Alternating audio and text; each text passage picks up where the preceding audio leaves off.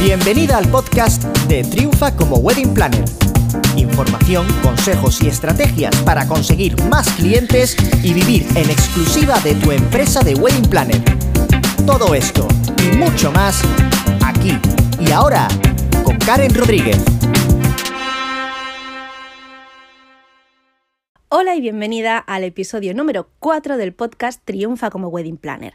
Bueno, en primer lugar quería disculparme porque el jueves ya no hubo episodio y eso que os dije que eran diarios, pero bueno, pues sucedió la vida. Sucedió que me llamaron del colegio de mi hijo pequeño avisándome de que estaba con 38 de fiebre y eh, bueno, pues tuve que dejarlo todo, ir a por él, llevarlo al médico, coordinar que alguien pudiera ir a buscar a mi hija mayor al colegio cuando ella saliera. Bueno, lo que es la vida de una madre normal y corriente, pero eso ya me desbarató toda la programación. Pero bueno, eh, nueva semana, estamos al lunes 10 de febrero y el podcast continúa y espero que era así con toda normalidad. Bien, os he dicho que hoy es 10 de febrero y si no lo sabéis, hoy es el Día Internacional del Paraguas.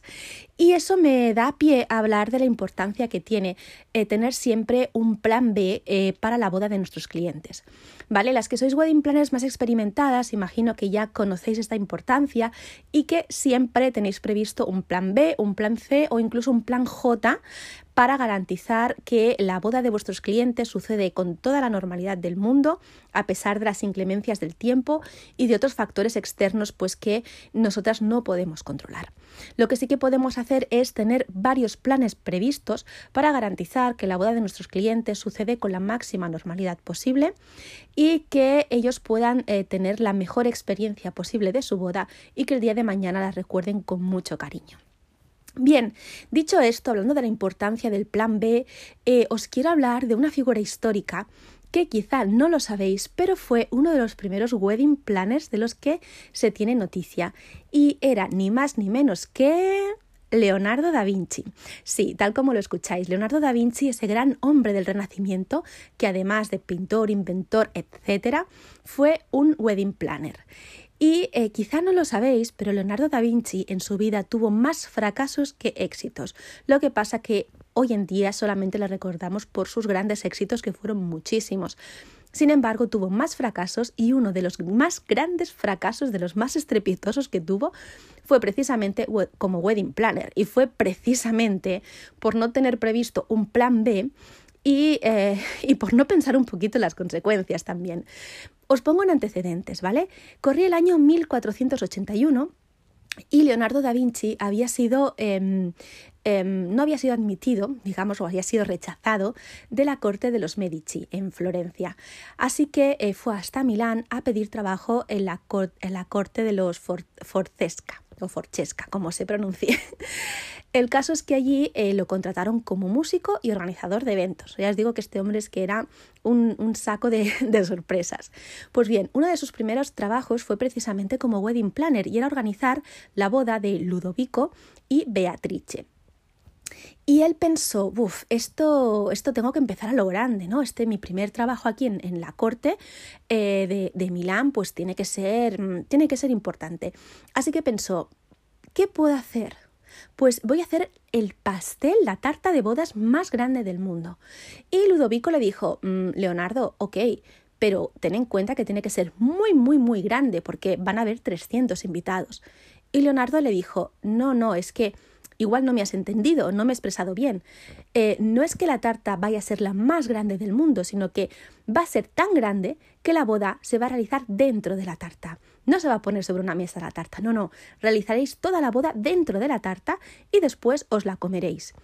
¡Wow! Realmente, como creativo, Em, Leonardo da Vinci no tenía precio, ¿no? Imaginaros una tarta tan grande, hay quien dice que era entre 60 y 70 metros de tarta, eh, para poder realizar toda la boda em, dentro de, ella. Bien, pues, eh, ¿qué hizo Leonardo da Vinci? Se rodeó de los mejores arquitectos, pasteleros, em, bueno, de todo lo, todo lo mejor que pudo necesitar para hacer, eh, dar vida a esa gran creación que era una tarta nupcial tan enorme que recreaba el, el castillo Esforza eh, para em, poder celebrar la, boda dentro.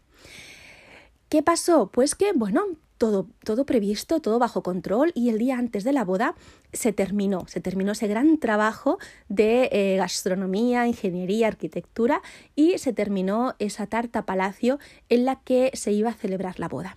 Bien, al día siguiente, a primera hora, Leonardo da Vinci, como buen wedding planner, fue el primero en acudir a, a esa tarta palacio.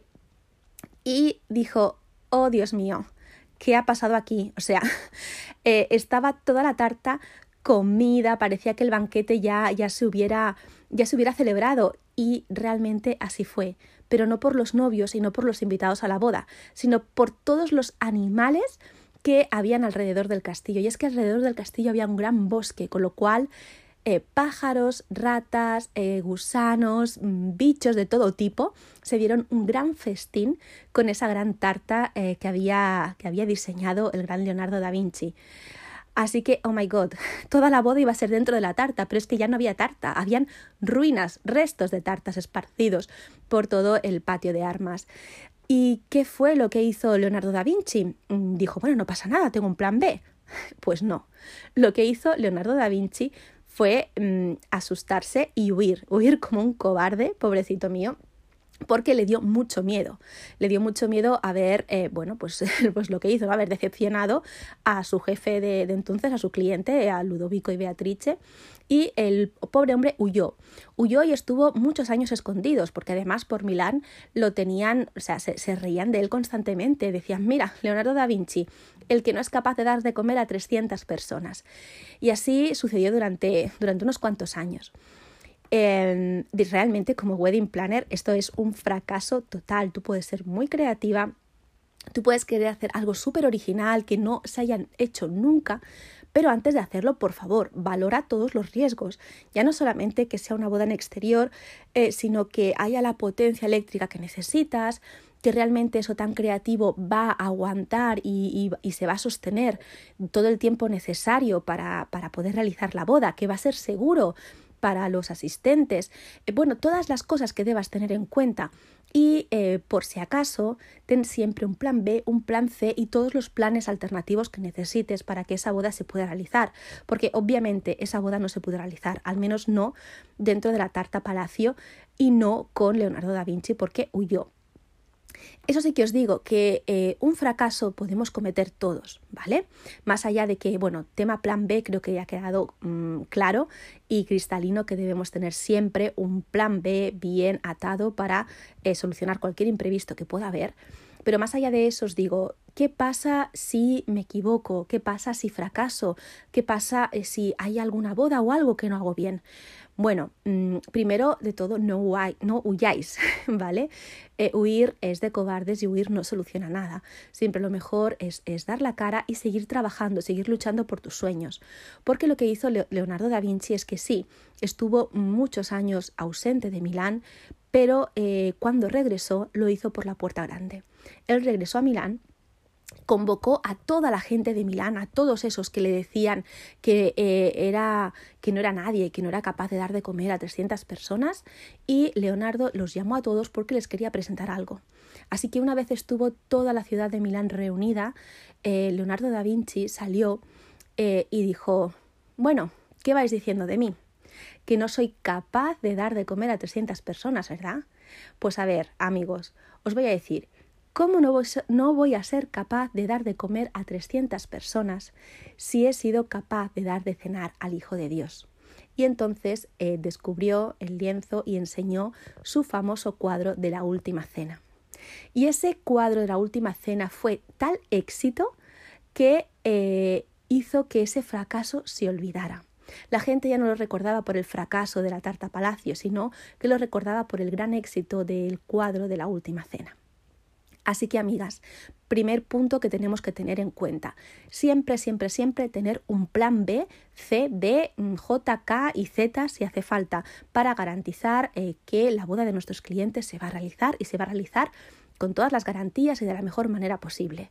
Y segundo, segunda moraleja, moraleja del día de hoy, disculparme, y es que eh, todos podemos fracasar, todos podemos cometer errores, pero más allá de fustigarte, llorar encerrarte, sigue luchando, intenta eh, superarte y hacer algo mejor, intenta hacer algo tan grande, tan bueno, tan excelente, que la gente acabe olvidando aquel fracaso.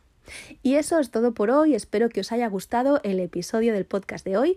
Eh, recordad que también podéis seguirme en Instagram, Facebook y suscribiros suscribiros perdón, a mi lista de email marketing y que tenéis un regalito muy especial esperándoos a todas las que os suscribáis.